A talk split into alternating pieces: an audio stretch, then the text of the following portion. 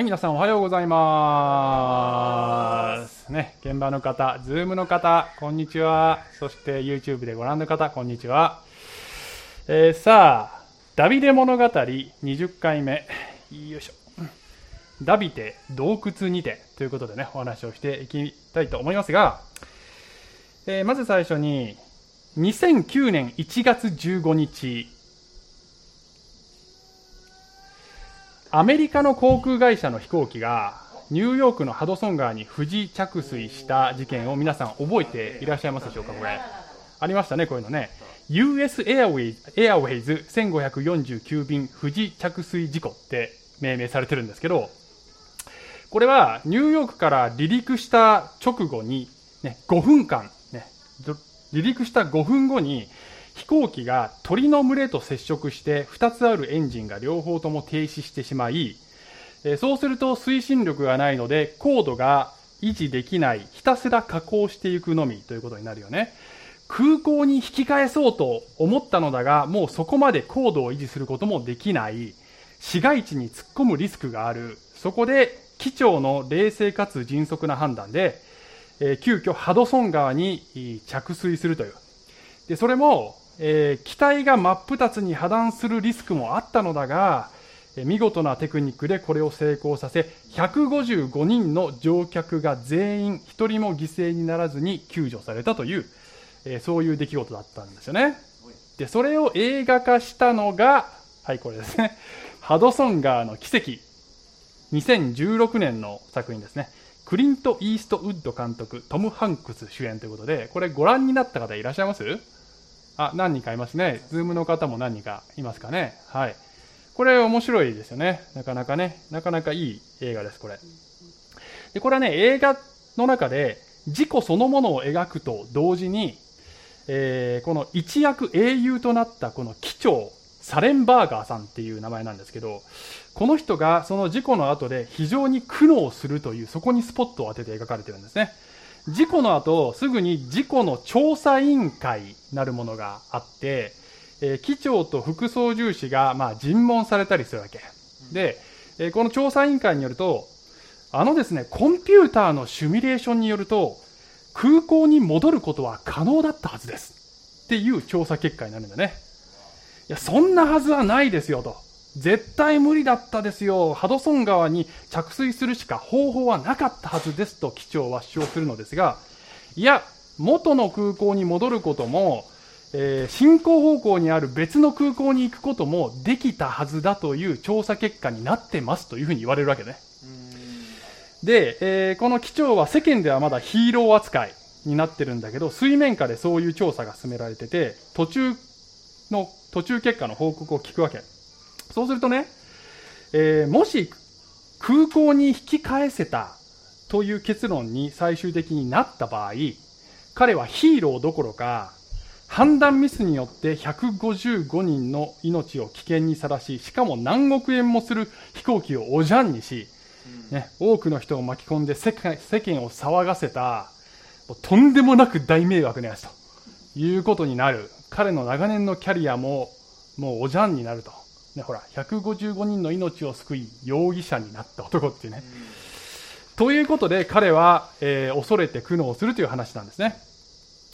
もしハドソン川しか方法がなかったのなら英雄だ。しかし別の方法があったのなら大迷惑なやつになる。その中間はない。さあどうなる？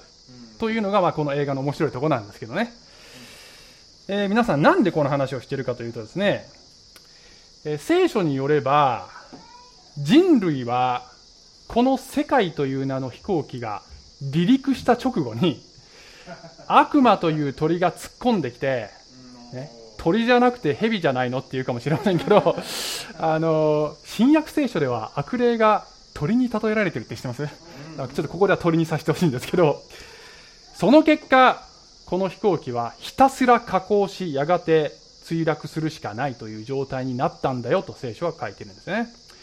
そして神の御子がこれしか方法がないと言って下ってきてご自身の死と復活というこの超ウルトラ C で乗客である我々を救ってくれた究極のヒーローだと聖書は言ってるわけです。ところが世界はそれしか方法がなかったなんてありえないでしょうと言っているのではないですか？それを認めることができない。いやいや人類は確かに過ちを犯すし犯してきたけど人間の努力と善行でやり直せるんだよ。天国への道が一つしかないなんてありえないよ。いろいろあるはずだよ。と言っている。それが世界の主張です。もししかしながら人間を救う方法が十字架以外にあったのだとしたら、イエス・キリストはヒーローどころか、ね、大迷惑なやつですね。なぜならば彼は、これを信じないと皆死んでしまうのだよ。世界は墜落しているのだよと言って、命がけでもこの福音を伝えるのだよと言って、その結果、その後2000年にわたり、多くの人の人生を福音宣教などというこの無意味なことのために浪費させ数えきれない人がイエスの名のために命を捨てて殉教者となりそして今もって世界を騒がせ続けている。歴史上類を見ない大迷惑なトラブルメーカー。それがイエス・キリストでありますね。中間はありません。どちらかです。そして聖書はあなたはイエス・キリストをどちらだと思うか選んでくださいと我々にその問いを突きつけているのでありますね。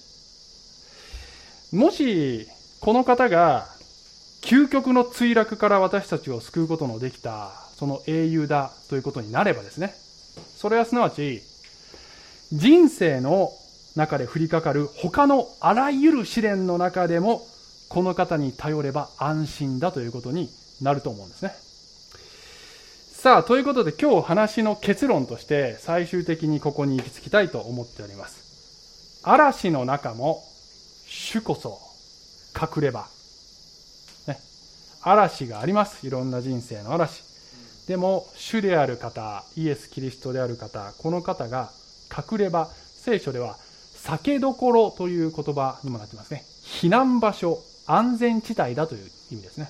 英語では、レフュージという言葉とか、シェルターとかね、言葉になってますけど、えー、そこに向かってこの話進んでいきますからね。はい。ということで、今日は聖書の第一サムエル記2章、22章を読んでいきますが、さあ、時は、えー、約3000年前の出来事でありますね。イスラエルの初代王様であるサウル王様、神に背く悪い王様になってしまった。神様は次の王としてダビデを選び、預言者サムエルを通して非公式に油を注いだ。そしてその後ダビデは敵の代表戦士ゴリアテを倒し、さらに戦場で連戦連勝を重ね、一躍時の人となる。サウルは妬みに燃えて殺そうと追い回す。ダビデ、逃亡する。世間で英雄と騒がれた彼は、一転してこの容疑者のように、ね、追われる立場になると、ね、さっきのにかぶせてるからね前回は逃亡生活に入ったばかりのダビデが、ね、前回の話はダビデが大祭司アヒメレクという人のところに行く、そして王様から極秘のミッションをいただいているのですというふうにこともあろうか大祭司に嘘をつく。そしてパンと剣をもらう。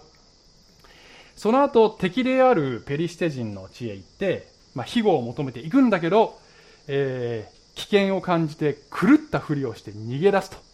いうそういう話でありました、さあそこから彼はどこに移動するのかというのが今日の話です。はい22章の1節から読んでいきますね。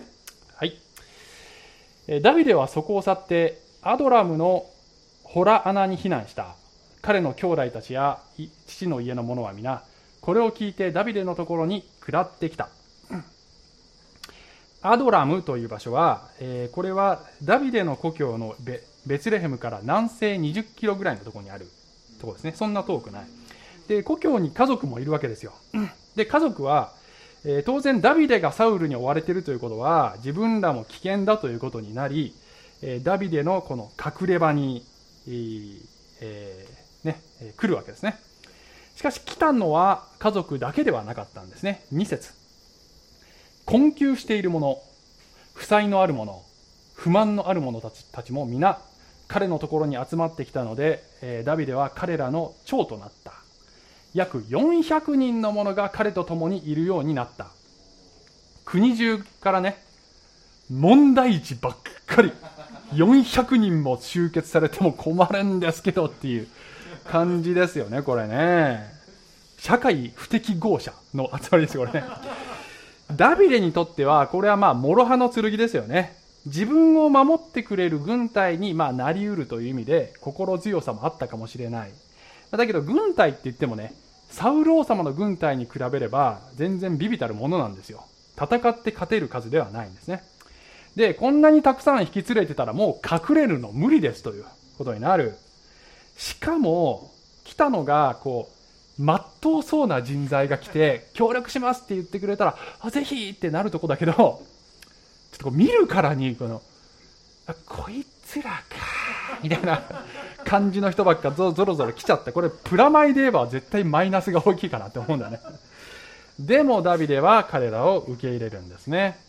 でその受け入れる様子がですね、第一歴代史12章に書かれてあってこの大変な人たちは実は御霊の導きで来たのだということが分かる一節があるんですがちょっと今日は興味深いんですが時間がないのでそこは見ません。ご自身で見てみてください。さあでねこの400人については後でまた後半で考えますのでちょっと覚えておいてくださいね。で今日はいろんな登場人物が出るんですけど誰が何をした人かしっかりと覚えておいてください。後で全部帰ってきてね。あの考察をしますから。OK しっかり聞いといてね。さあ3節。ダビデはそこからモアブのミツパに行きモアブの王に言った。神が私にどんなことをされるか分かるまでどうか父と母をあなた方と一緒に住まわせてください。ダビデは両親をモアブの王の前に連れてきた。彼らはダビデが要害にいる間王のもとに住んだ。さあモアブというのはまあ、このさっきダビデがいたとこから、えー、湖を挟んで、えー、隣の国なんだよね。で厳密にはモアブって敵国なんですけど、えー、実はダビデのひいばあちゃんって誰だっけ？ルツ。ね、ルツはモアブの出身なんです。なので、えー、まあ、ちょっと遠い遠い親戚なんですよね。でそれもあってきっとこのダビデとモアブの王様はこの時点では良好な関係があったのだと想定されますね年老いた両親とかね洞窟とか荒野とか無理だからっていう話でまあ考えた末そこに行くわけですねでこの4節で言ってる要害と言ってるのは、えー、おそらくさっきの洞窟のことホラー穴のことではなくてちょっと移動してこのモアブの領内かもしくはその近くに移動している。で、えー、要害っていうのはつまり隠れ場として適した場所という意味ですよね。まあ、ホラー穴だったかもしれないし、ちょっと切り立った崖のようなとこかもしれないし、いろんな、ね、要害がありますけど。で、結構安全だな、ここ、ということで、まあ、ちょっと長居しちゃったのかもしれませんね。そこに誰が来るかというと、はい、5節預言者ガドはダビデに言った。この要害にとどまっていないで、さあ、ユダの地にか、ちょっと待って、えー、この要害にとどまっていないで、さあ、ユダの地に帰りなさい。それでダビデはそこを出てて、晴れての森へやってきた。ガドって誰よ？突然出てくるんだ、初めて。で、えー、ダビデの晩年にもこの人登場するんですよね。でも2回だけなんです、出てくるの。で、まあ、おそらくダビデと近い位置にいて、預言者として働いた人物だということはわかるんですけど、まあ、この人がユラに帰れと。ユラってホームなんだよね。ホームに戻れって言うんですよ。で、当然そこはサウル王様の裏庭みたいなとこなんで、まあ、危険なわけですよね。けれども、お前の使命はあそこにあるんだよということなんですよね。使命がそこにあるのであれば、神の守りもある。と、おそらくダビデは信じて素直に従っていきます。あの、前回ペリシテの地に行った時のドタバタと比べると、だいぶこう穏やかにことが進むんですね。あの、おそらくこうダビデの神様への信頼が回復してきているようにね、見受けられますね。はい。そして場面変わって次はサウル6節サウルはダビデ及び彼と共にいる者たちが見つかったことを聞いた。サウルはギブアにある高台のタマリスクの木の下で槍を手にして座っていた。この人槍が好きなんだよね。いつも、えー、彼の家来たちは皆彼のそばに立っていた。サウルはそばに立っている家来たちに言った。聞け、ベニヤミン人。エッサイの子が、これダビデのことね。お前たち全員に畑やブドウ畑をくれたり、お前たち全員を千人隊の長、百人隊の長にしたりするだろうか。それなのにお前たちは皆私に謀反を企てている。息子がエッサイの子と契約を結んでも、誰も私の耳に入れない。お前たちの誰も私のことを思って心を痛めることをせず、今日のように息子が私のしもべを私に逆らわせて待ち伏せさせても、私の耳に入れない。サウルは、ちょっと戻しますけど、サウルは、ベニヤミン人って言ってるでしょ。サウル自身がベニヤ民族の出身ですよね。つまり、側近を同族で固めてるっていうこと。もう猜疑心の塊だから。で、その家来たちに、お前らダビデを王にしたっていいことなんかなんもないぞって言い聞かせてるわけだよね。そして、自分がいかにかわいそうかを力説しているのですね。息子のヨナタンがダビデをそそのかして自分を狙わせているって。狙ってないし誰もっていうね。もう被害妄想の塊なわけです。で、加害者というものは立場が悪くなるといつも被害者のふりをします。この人はもう典型的なパターンですね、これね。さあ、9節9節ね。サウルの家来たちのそばに立っていたエドム人ドエグが答えていった。私はエッサイの子が、ノブのアヒトブの子アヒメレクのところに来たのを見ました。アヒメレクって大祭司ね。大祭司。アヒメレクは彼のために主に伺って彼に食料を与え、ペリシテ人ゴリアテの剣も与えました。ドエグって前回、大祭司のところでちらっと出てきましたね。そこにいましたっていうコメントがあったでしょで、この人はユダヤ人ではない、おそらく占領地から連れてこられた奴隷であったのでしょうが、もうこの王の近くにいるぐらい、こう、出世してるわけだよね。ここがもうすでに驚きなんですけど、おそらく彼はこう敵国敵国でのし上がっていくために手段を選ばぬ男だったのでしょう。で、彼が言ってることに一つ間違った情報があって、あの、祭司がダビデのために主に伺ったって言ってるんですね。言ってるでしょ？主に伺ってって言ってるでしょ？これはおそらく、あの、神様にこの託戦を求めたと。信託を求めたという、まあ、ウリムとトンミムという大祭司の石があるんですけど、それを使ったと言ってるのだと思うんですけど、そんなことしたっけっつう話でね。してないんですよね、そんなことね。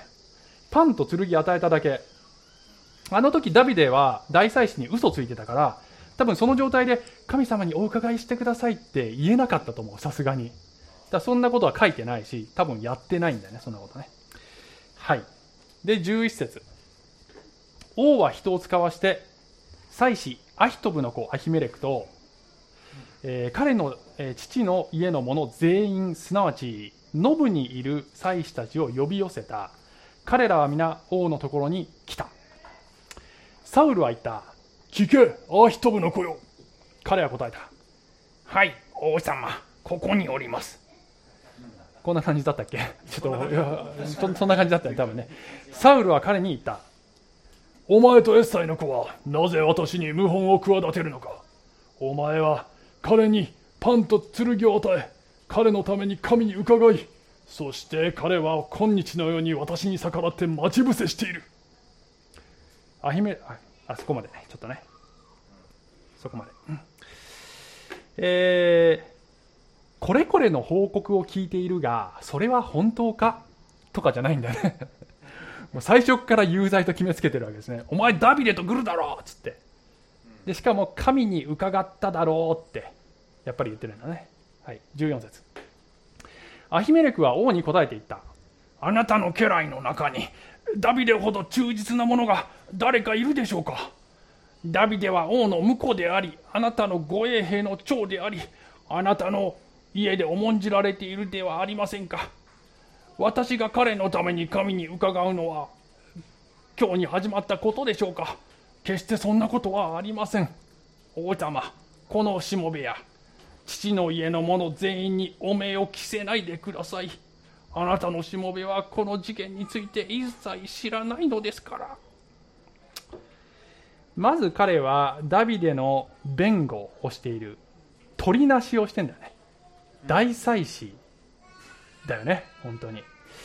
でこれは非常に危険な行為だということを知りながら言ってると思います。王に口答えしてるわけだからね。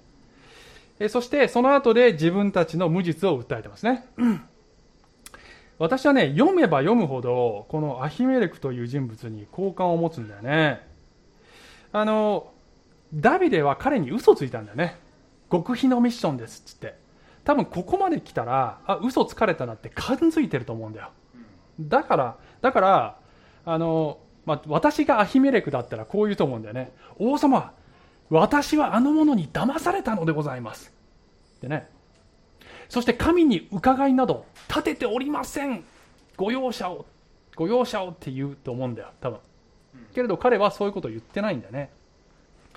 でさ神に伺うのは今日始まったことじゃないまるでやったみたいな言い方してるじゃん。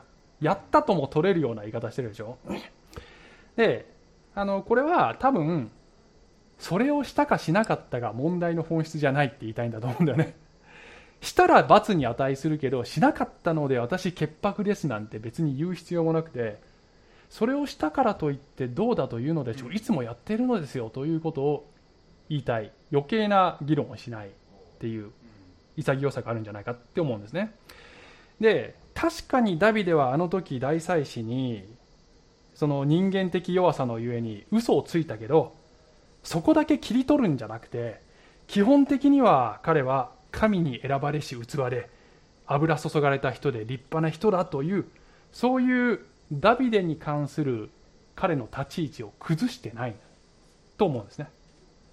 でこれを彼は不用意に言ってしまったのではなく意図的に選んで言ってると思う。ここでダビデの弁護をせねばならないという意思に基づいて言ってるんじゃないかなと私は思うんですね。さあ、まあ、それもね後でちょっと考察しますね。はい。次。16節。王は言った。アヒメレクお前は必ず死ななければならない。お前もお前の家の父の家の者全員もだ。王はそばに立っていたこの兵たちに言った。近寄って主の祭司たちを殺せ。彼らはダビデに組みしダビデが逃げているのを知りながらそれを私の耳に入れなかったからだ。しかし王の家来たちは主の祭司たちに手を下して打ちかかろうとはしなかった。王はドエグに言った。お前が行って祭司たちに打ちかかれ。そこでエドム人ドエグが行って祭司たちに打ちかかった。その日彼は天布のエポデを着ていた人これはつまり祭司ということですね。祭司たちを85人殺した。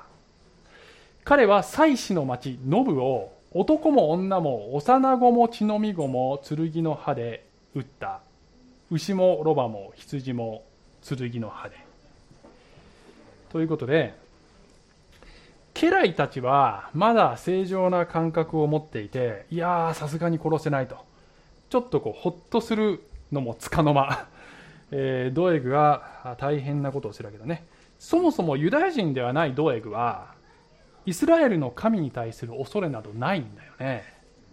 あるのは立身出世の野心のみということだったと思う。ね。でこの出来事は実はですねあの第一サムこのサムエル記2章のところで大祭司エリという人が出てきましたね。で彼とその息子たちは散々堕落していて神様はこの祭司ファミリーの堕落のゆえにやがて裁きが下るからねって予言あの予告してたんだよね。あなたの家に生まれてくる者は皆人の手によって死ぬという予言を与えていたんだよね。それが実は実現した形になったんです。で神様の裁き方って不思議で悪は悪の犠牲になるという形で裁きをされることが結構あるんですね。でここで疑問が出てくるのはやちょっと待ってそうは言ってもアヒメレクはさいいやつじゃないと。ね。なんで彼まで巻き込まれちゃうのっていうふうにもう思うんですよね。でそれもちょっと後で考察したいと思います。はい。ということで、えー、はい、えー、っと、でね、まあ、22章ここまでなんですけど、違う違うな、ここまでじゃないよ。もうちょっとあるよ。すみません。20節、はい、20節。アヒトブの子、アヒメレクの息子のエブヤタルという名の人が一人逃れてダビデのところに逃げてきた。エブヤタルはダビデに、サウルが主の祭司たちを殺したことを告げた。ダビデはエブヤタルに言った。私はあの日、エドム人ドエグがあのあそこにいたので、彼がきっとサウルに知らせると思っていた。私があなたの父の家の者全員の死を引き起こしたのだ。私と一緒になさい。恐れることはない。私の命を狙う者はあなたの命を狙う。しかし私と一緒にいればあなたは安全だ。一人だけ生き残ったこの祭司、えー、エブヤタル今後ダビデに長く使える祭司になっていきますでダビデは今回の大惨事について責任を認めてますね。もし大祭司にいや嘘をついてなければ、ね、自分が嘘をついてなければ多少なりとも対策ができたのではないかというふうに考えたのかもしれませんね、まあ、その可能性はありますね。しかもまあ、ダビデはこう思ったと思う。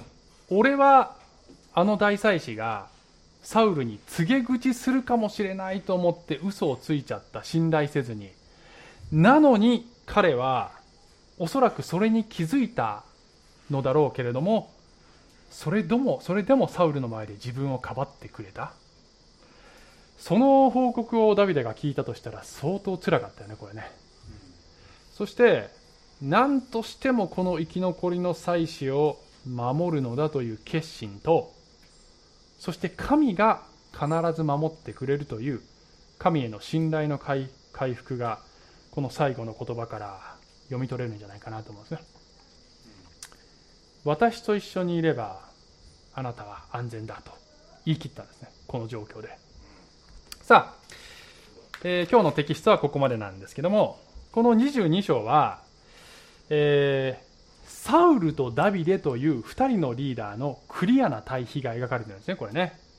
で、今までも何度と何度もテーマとして上がってきているんですけど、ここの、この話の中には、誰をあなたの王とするのかという問いが含まれているわけ。えー、片やこの神から退けられたがまだ実権を握っている王座に座り続けているその王様の側につくのかサウルね。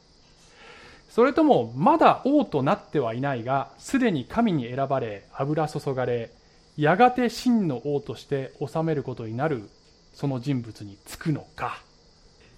ね。2人の王がいるわけですよ。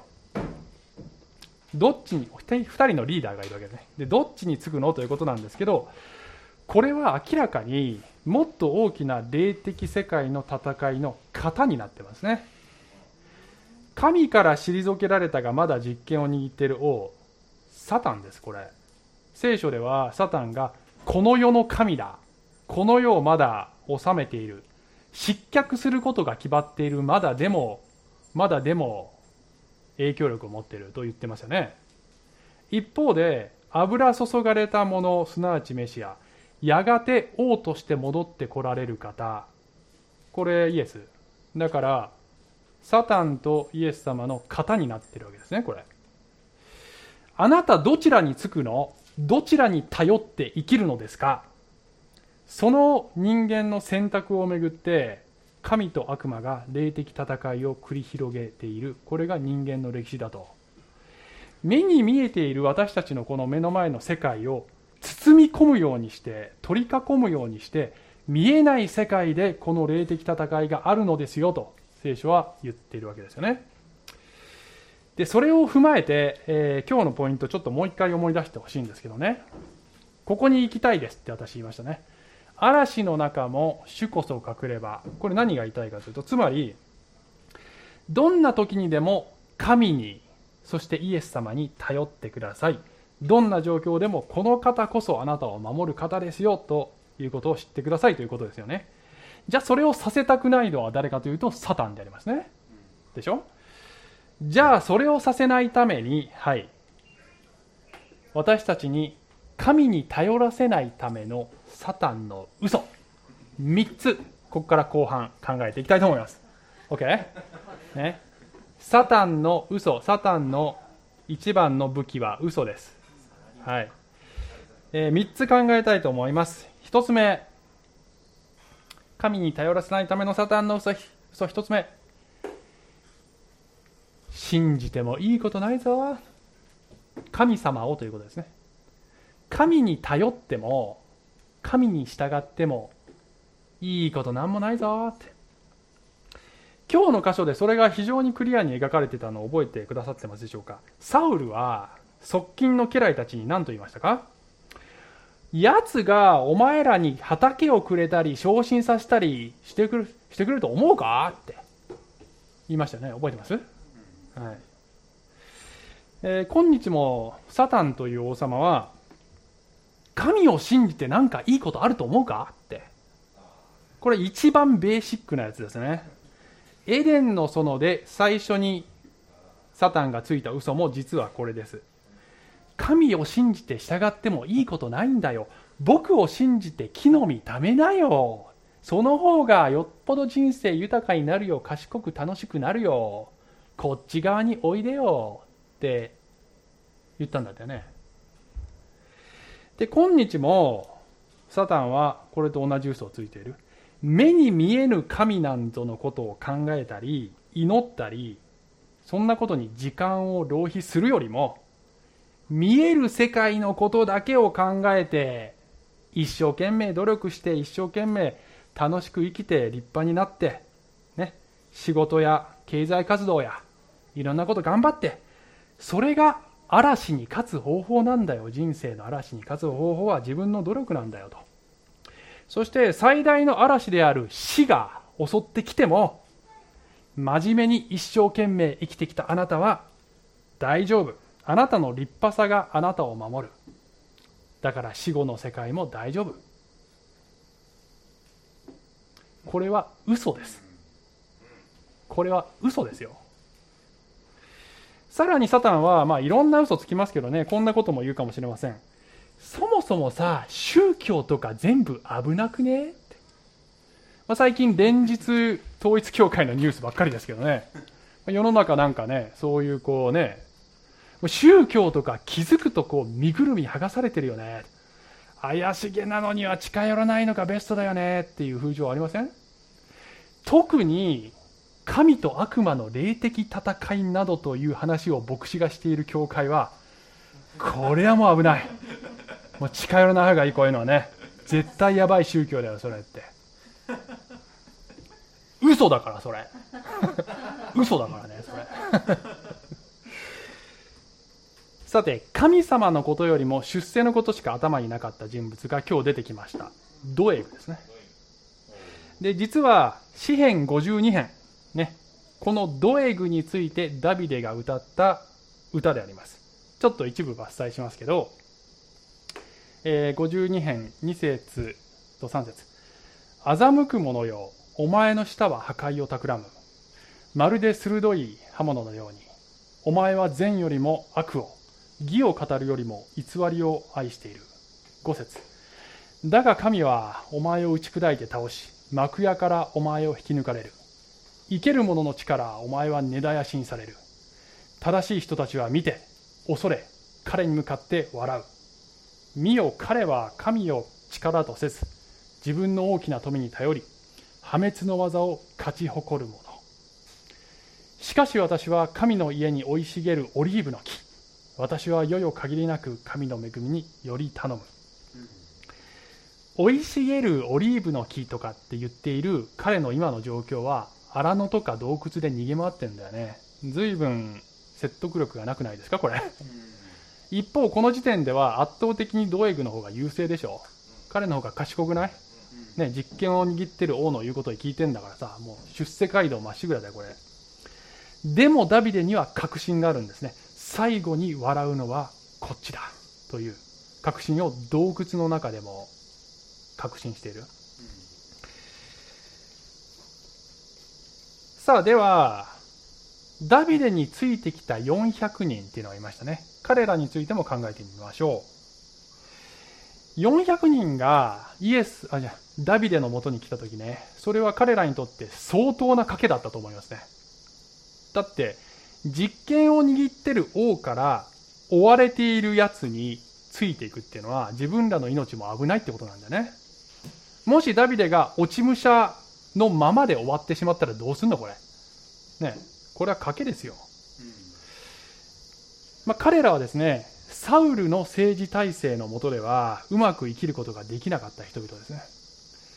なのでその王に見切りをつけてダビデにかけたんですねそして後にこの人々がダビデの軍隊の中核をなすようになっていくということが、まあ、第一歴代史12章とか第,、えー、第2サムエル23章とかに、まあ、なんとなくそれが伺える記述があるんですけどきっとダビデが王様になった時も自分と苦難を共にした彼らを軽く扱うようなことは決してしなかったと思う。褒美を与えたり重鎮にしたりしたと思いますねどんどんねでダビデがイエス・キリストの方だとすればこの400人は教会の方ですよね。教教会のひな形。第一コリント1の27、えー、しかし神は知恵あるものを恥じらせるためにこの世の愚かなものを選び強いものを恥じらせるためにこの世の弱いものを選ばれました。この世にフィットできなかった問題児の集まりそれが教会だよって言ってたね。アーメンって。言わなかった人は私はそうじゃないけどって。私はうまくできてるよって。この人々をですね主は強力な軍隊に育て上げ霊的な意味でねやがてはキリストと御国の共同相続人にすると。聖書は約束してるんですね。神により頼んでもいいことないぞ。という嘘に騙されないでください。主はお答えくださいます。ついてくるものを軽く扱うことはしません。それが一つ目。さあ二つ目。神に頼らせないためのサタンの嘘。一つ目は信じてもいいことないぞでしたね。二つ目。信じるといいことあるぞ。どういう意味これって感じですけどね、まあ、混乱混乱させるようなことを言ってるようですけどいいことの意味が違う。違うのね、まあ、さっきのが直球の嘘だとすれば直球の嘘ってなんだ？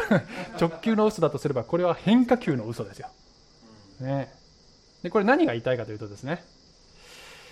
聖書が約束もしていないような種類の安易なご利益とかこの世の成功とか分かりやすくて手っ取り早い問題解決を約束する間違った聖書の教えです。あの今日のお話のポイントは嵐の中でも主こそ隠れ場だというふうに言いましたけど嵐の中でもなんだね。嵐はあるの。なくならないの嵐は。だけどこの、ごめんなさい。この嘘は、いや、嵐はなくなるんだよと嘘吹くんですね。いや、だってさ、イエス様が嵐の海に命じるとね、沈まれって言ったら静まったじゃない。ほら、クリスチャンになったらそうなるからねって簡単に言っちゃう。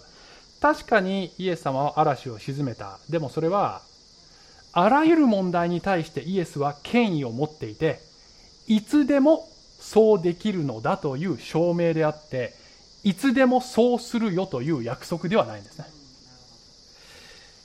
で、もしイエス様ができるのにあえてそうしないのであれば、それはちゃんと深い理由があるのだと私たちが信じられるための奇跡なんですね。で、えー私はさっき400名の従者たちにはきっと見返りがあっただろうと言いましたが、彼らがそれを本当に体験したのは、10年間の放浪生活をダビデと共にした後です。長いよ。すぐにポンってなんか、ね、いいことがすぐにあったわけじゃない。戦いもあったしね。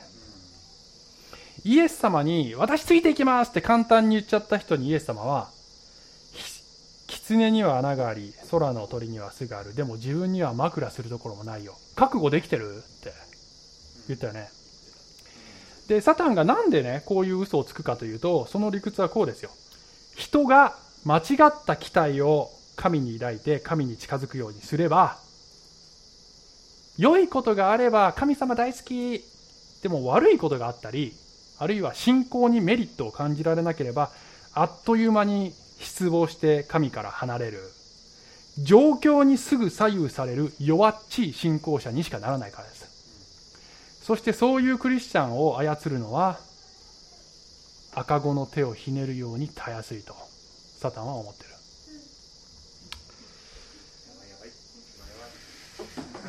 厳しいこと言うようですけどね。はい、さて、ところで、ここでちょっと考えてみたいことね。はい、あごめんなさい。この御言葉。はい。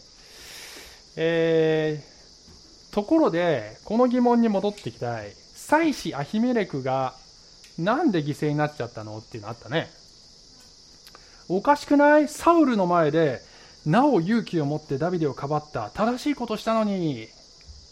まあ、アヒメレクが普段からすごく立派だったかどうかは分かんないよ。だけど少なくともこの場面ではすごくいいことしたと思う。前回の場面でもね、いいことしたと思う。なんでこんな正しい人に災難が降りかかるの？って私たちみんな思う。災難は正しい人にも降りかかります。この世界はどこかの誰かの罪の結果が悪い人にも正しい人にも降りかかるような世の中なのです。でこれはですね、えー少し前に私が聖絶シリーズ、聖絶を考えるシリーズというのを3部作でやりました。その、え3つ目の時に、この世界の罪の刈り取りの法則について考察してますので、えーよろしかったらそれをちょっと見ていただきたいんですけど、今日詳しくする、えー説明する時間がないんですけど、まあ、そこの、その時に言ったのは、全世界はアダムの罪の刈り取りをみんなやってるのね。いい人も悪い人も。なので、でそしてまあアダムの罪の刈り取りだけでなく、自分の親の愚かな選択の刈り取りとか、国のリーダーの愚かな選択の刈り刈り取りとか、いろんな悪の犠牲になるんです。ね。あの、自分、もうね、いろんなものが振り、そうもう複雑に絡み合ってて、どっから来てるのこれって、誰も分析できないぐらい複雑になってるね。で、神はあえてそれをある意味放置しています。問題は、なんでこんな理不尽なことが起こるの？答えが欲しいということではなくて、その理不尽な災難の中でなお信仰に基づく正しい選択ができるかどうかを神が重要視しているんですね。で、アヒメレクはそれをした。そのことによって神の栄光を表したのだと私は思う。それはイエス様の弟子たちがイエス様の名のゆえに殉教していくことで神の栄光を表したのと同じ仕組みです。神様守ってくれなかったんじゃないんだよね、これね。彼らに優秀の美を飾らせるためにあえてこれを許したんです。永遠の視点で見れば、それが本当の意味で彼らにとって良いことだからですね。でも永遠の視点で見なければ分かりません、そのことは。ね。まあそれをね、まあ、非常に難しいポイントだと思います。まあよろしかったら、聖絶シリーズもね、見てください。はい。さあ、神に頼らせないためのサタンの嘘3つ目。中立が一番安全だよという嘘ですね。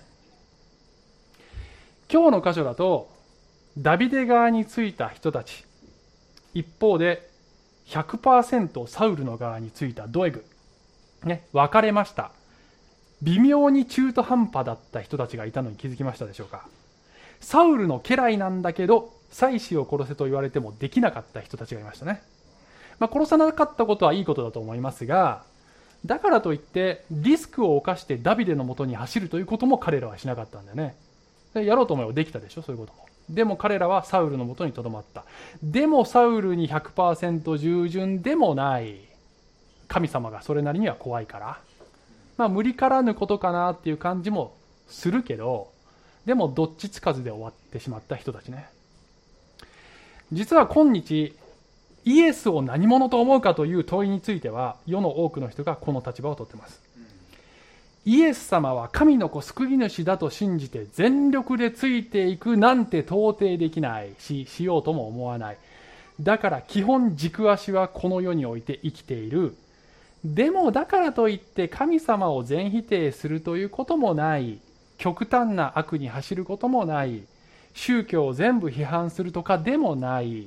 まあ、善良な市民でいたいという人たちが大量にいるのではないですか。クリスチャンじゃない人でもクリスチャンでも限りなくそれになることあるね。マタイの12章30節イエス様がこう言いました。私に味方しない者は私に敵対し私と共に集めない者は散らしているのです。どっちしか、どっちかしかないのだよ。中立はないのだよ。と言ってるんだよ、これね。まあ、多くの人は、私は神でも悪魔でもない、どっちにつくでもない。もうそういうことから一線を画して、何かにどっぷり浸かるとか、それちょっと怖いからしない。それが一番バランスの取れた生き方と思って生きてる。神の視点から見ると、それはもはや中立じゃないんだよね。それは実は完全に悪魔の手の中で転がされているだけなのです。綱渡りをしている曲芸師が 風のない状態でねほらほら右にも左にも落ちないで俺バランス取れてるよ上手にできてるよって果たして台風のただ中でもそれをキープできるかな。嵐が来て初めてあ俺めちゃめちゃ不安定な立ち位置だったんだって初めてわかる。でも死という嵐が来てからではもう遅いもう遅いんですね。さあそれが3つの嘘でありましたが最後にちょっとねあの最近すごく嬉しいことがあったんですね実は。それを話したいと思いますけどすいません。3年前にですね私は、まあ、礼拝のメッセージの中でこういうメッセージしたんです。イエスのもたらした変革57回目10人の病人の癒しっていうね話をしたんですね。これ3年前で今でも YouTube で見れますけどその時に冒頭でですね南七海さんという、えー、このクリスチャンの漫画家でありイラストレーターである方の、えー、この小さな門に続く道というのをご紹介してこの本めちゃめちゃいいんですよって。ご紹介したんですよね、残念ながらあのあの絶版なんですけどね。めちゃめちゃいいんですよって話をしたんですね。で、えー、この説教のあの 結論というかテーマは神との関係そのものを喜ぶ生き方をしましょうという話をしたんです。私たちが祈れば神様はいろんなプレゼントくれるし、ね、問題を解決してくれることもある。だけど一番のプレゼントはイエス様との友情こそがそれが一番宝なんですよという話をしたんですね。で、えこれ3年前のメッセージなんですけど実はつい先日この動画の YouTube のコメント欄にある方からコメントが入ったんですね。これあのご本人に了解いただいた上で紹介してますけどこれです。南七海です。いつも楽しく拝聴させていただいております。今日はこちらを再生し始めましたところ説著が紹介されびっくり。とても光栄。ありがとうございました。小淵沢オリーブ協会のメッセージいつも教えられることが多く感謝しています。ありがとうございました。めちゃめちゃ嬉しくない？これ。何これ？めちゃ嬉しいんですけどってね。本人からコメント来ちゃいましたよってね。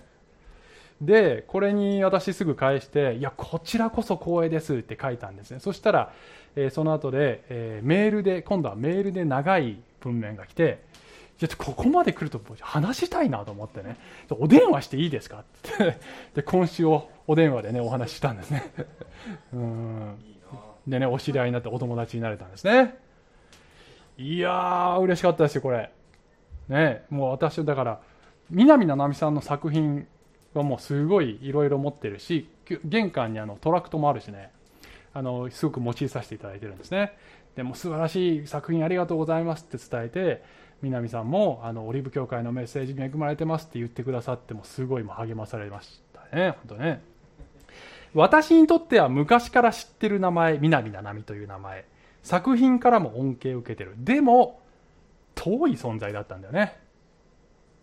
南七海というこの名前がしかしながら、突然私の人生に具体的な形を伴って入ってきてくれたんだよね。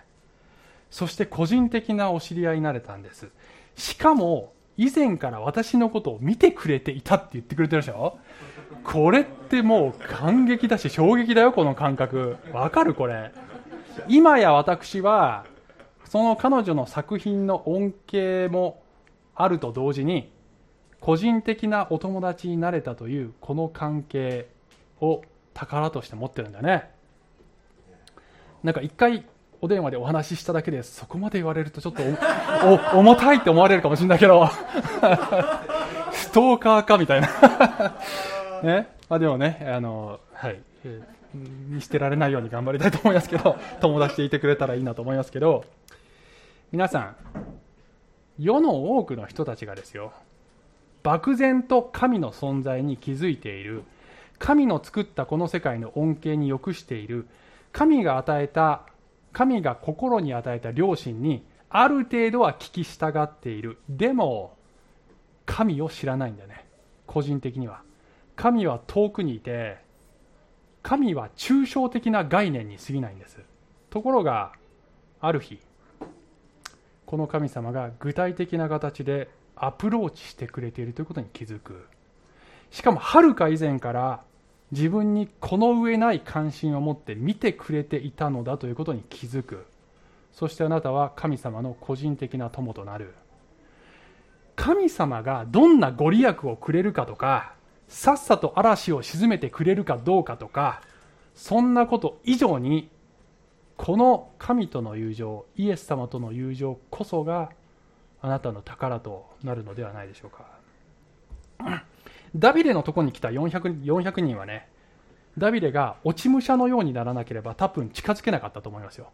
雲の上のようだったあのダビデ様にこんなに近くお使いできるとは光栄ですっていうふうにきっと思ったと思う遠くにいたはずの神はしもべとして人になられ十字架にまで低くなられました。そのおかげで私たちは神に近づけるようになり神が我々の中に住み我々が神の中に住むというこの奇跡を私たちは体験してるんですね。そしてダビデ自身もね 王宮にいる時ではなく洞窟の中で多分神神様とのこの友情を深めたと思います。それを歌っているのが詩編57編と142編なんですけど、えー、皆さんぜひ後でね味わってみてほしいのですが最後にこの142編の、えー、一部だけをね5節だけを抜粋しますがダビデはこうこのように言ってるんですね。洞窟の中で「主よ私はあなたに叫びます。あなたこそ私の酒どころ、まあ、隠れ場と言ってもいいでしょう。あなたこそ私の酒どころ。生ける者の地での私の受ける分。と彼は歌ったんですね。でダビデが最後に逃れてきた祭司に何て言ったか覚えていますか？エブヤタルにこう言いましたね。私と一緒にいればあなたは安全だ。って言いましたね。イエス様もあなたにこのように言ってくださいます。私と一緒にいればあなたは安全だ。私はイエス様抜きで王宮にいるよりもむしろイエス様と共に洞窟にいたい。このお方そのものが私の隠れ場です。はいお祈りします。愛する神様ありがとうございます。どんなことが起ころうとも私たちには堅固な砦。隠れは酒どころがある。そのことをありがとうございます。いつもそこに逃げ込むことができますように。どうか騙されずあなただけに頼る人生を。歩むことができますように。イエス様の名前によってお祈りします。アーメン。小淵沢オリーブ教会には聖書の言葉を多くの人に届けるためのさまざまなビジョンがあります。あなたもこの働きに参加してみませんか？献金はこちらのアドレスにて受け付けています。インターネット送金サービスまたは口座振込に対応しています。